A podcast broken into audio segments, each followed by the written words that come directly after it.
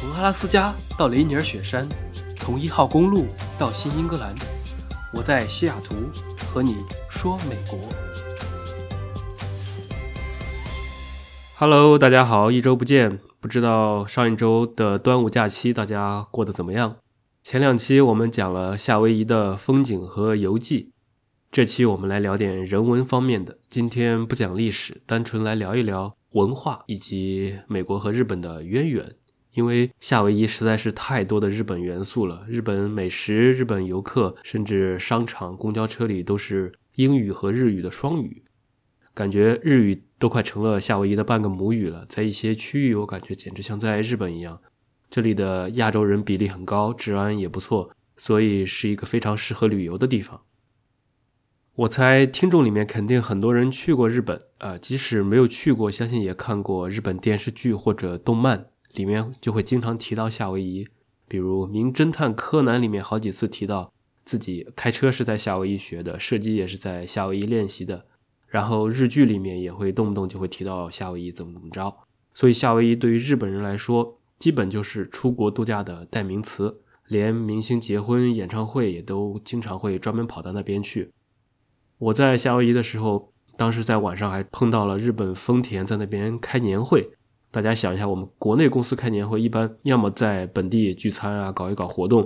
出去的话，就喜欢去三亚或者东南亚。那日本公司居然去夏威夷，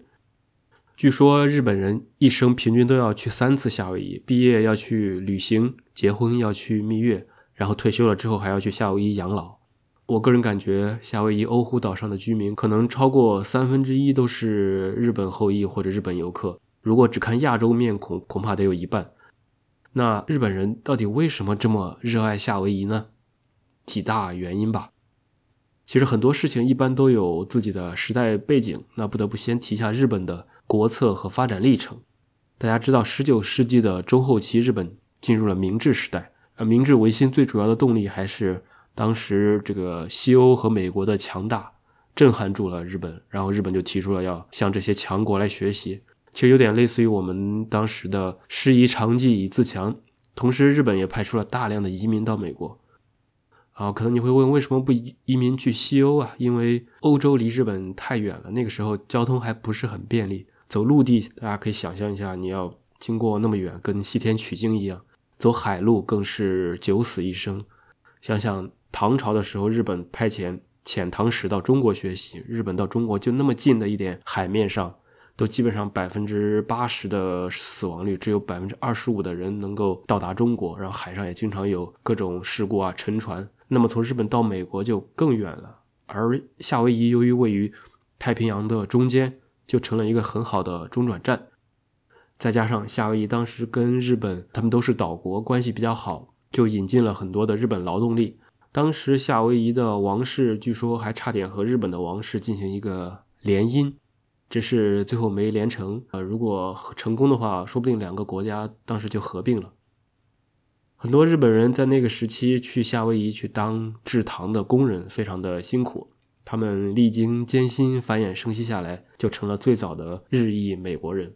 这个就跟很多中国劳工一开始去啊美国修铁路一样，然后留下来，就成了最早的一批中国的华裔美国人。那么第二个原因呢，是地理关系，日本。自己本身就是一个岛国，它的国内人多地少，就这些岛国一般都特别迫切需要解决扩张的问题，因为资源不够，所以日本也一直在那个时候非常提倡向国外移民。那夏威夷呢？它离日本最近，所以在二十世纪初的时候，日本在夏威夷的人口一度达到了巅峰，超过了百分之四十几。这个你想想，其实还是很夸张的，在一个地方移民占了百分之四十的比例。只是日本最后输给了美国，由于政治原因，人口才开始大幅减少。简单来说的话，就是日本在太平洋战争的时候偷袭珍珠港，不但没有让日本夺回夏威夷，而且给夏威夷的日本侨民造成了巨大的影响。然后珍珠港事件之后，夏威夷的日本侨民呢就受到了美国政府的逮捕啊、隔离啊，使得夏威夷的日本人口数量就急剧减少，从当时的百分之四十就减少到了现在可能有百分之十七八左右。那二战后，这些日本侨民获得了自由，大部分人仍然选择留在夏威夷，所以夏威夷依然是海外日本人的主要聚集地。在整个美国的日本人里面，大概有三分之一都在夏威夷，然后有三分之一可能在加州，剩下的就分布在各个地方了。那夏威夷由于风景秀丽和日本的交通也比较便捷，当地又有大量的日本人定居，再加上日本人对夏威夷的特殊感情，多重因素集合到一起，就使得后来富裕起来的日本人特别喜欢去夏威夷度假。然后整个夏威夷的岛上也都充满了各种日本文化的元素。你如果走在夏威夷的街头或者海滩上，到处都能看到各种日本餐厅、日本食物和日本人的身影。基本上成了一个啊日本出来旅游度假的后花园。再后来呢，随着日本经济的发展，尤其是七十年代以后，日本高速发展，大家都知道，像索尼、松下、东芝、本田、丰田、雷克萨斯，当时在世界上都是顶尖企业。日本的车企甚至销量一度超过了美国和德国。那么八十年代，美国国内的经济又受到了石油危机的影响，不太景气。所以，日本资本那个时候在海外疯狂的投资，然后像有著名的三菱公司，甚至买下了纽约曼哈顿的洛克菲勒大厦，成了当时的一个爆炸的新闻。然后，夏威夷百分之九十以上的投资都来自于日本，然后房地产也在那个时期进行了大幅的发展，很多日本的明星富豪都到夏威夷来买房子啊、建企业，这些都带来了大量的日本工作人员。其实很像几年前的中国高速发展，在世界上到处投资、收购、买房。然后日本当时的经济基本上已经成为了世界第一、第二。但是由于国内土地的暴涨，工薪阶层一辈子也买不起房。后来日本在多重原因以及各种贸易协定的影响下，深深的陷入了经济泡沫，进入了一个长达十年的衰退期。但虽然经济停滞了，日本人对夏威夷的热爱也通过别的方式。比如说度假、留学或者来体验当地生活的这种不同的形式，在夏威夷延续了下来。除了地理历史原因之外呢，还有一个重要的因素就是文化方面。像日语，大家多多少少都听过一点，它是一种以元音为主的、比较少见的这种发音方式的语种。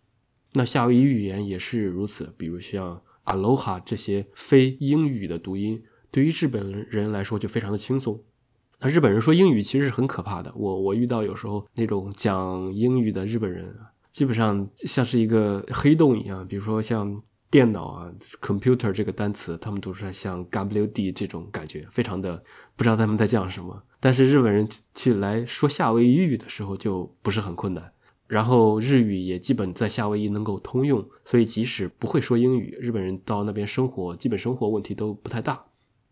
我看夏威夷语的很多类似的发音，比如说很多地名啊，比如说很多人名，都是日语和这种太平洋的波利尼西亚语系才有的特有的语言特征，所以他们自然由于语言的关系，肯定也有会有一些天然的亲近感。那除此之外，在日本疯狂发展的那些年里，随着老百姓有钱了，也特别喜欢买奢侈品，但是日本国内的奢侈品是特别贵的，比欧美定价贵很多。这点也很像之前几年前的中国内很多人愿意花两个月的工资来买一个包，那日本当时也是特别的流行购买奢侈品，只是现在他们都没人去买这些了。那夏威夷的各种高端的名牌店就很多，对于很多日本人来说，那就变成了一个购物天堂，因此十分的有人气。而且在国外旅游最令人烦恼的饮食方面就也没有问题，因为在夏威夷他们能尝到各种非常地道的日本味道。然后在文化上，还有日本的娱乐圈也有这种风气，像日本艺人在过年的时候去夏威夷，基本上就是一种趋势。各路明星啊、媒体啊，都带动了整个这种文化和潮流的发展。现在呢，随着交通的发展，然后日本到夏威夷出行也越来的越方便。比如东京到夏威夷单程只需要六个多小时，比起美国本土，像美国的中部和东海岸到夏威夷都还是比较远的。还有欧洲的各个国家，以及甚至太平洋的一些国家来说，日本离夏威夷都要更近一些。那除了东京，其他城市也有很多飞往夏威夷的航班。比如说，日本航空在周五晚上这种前往夏威夷的航班，在日本国内就非常的受欢迎，是非常热门的度假路线。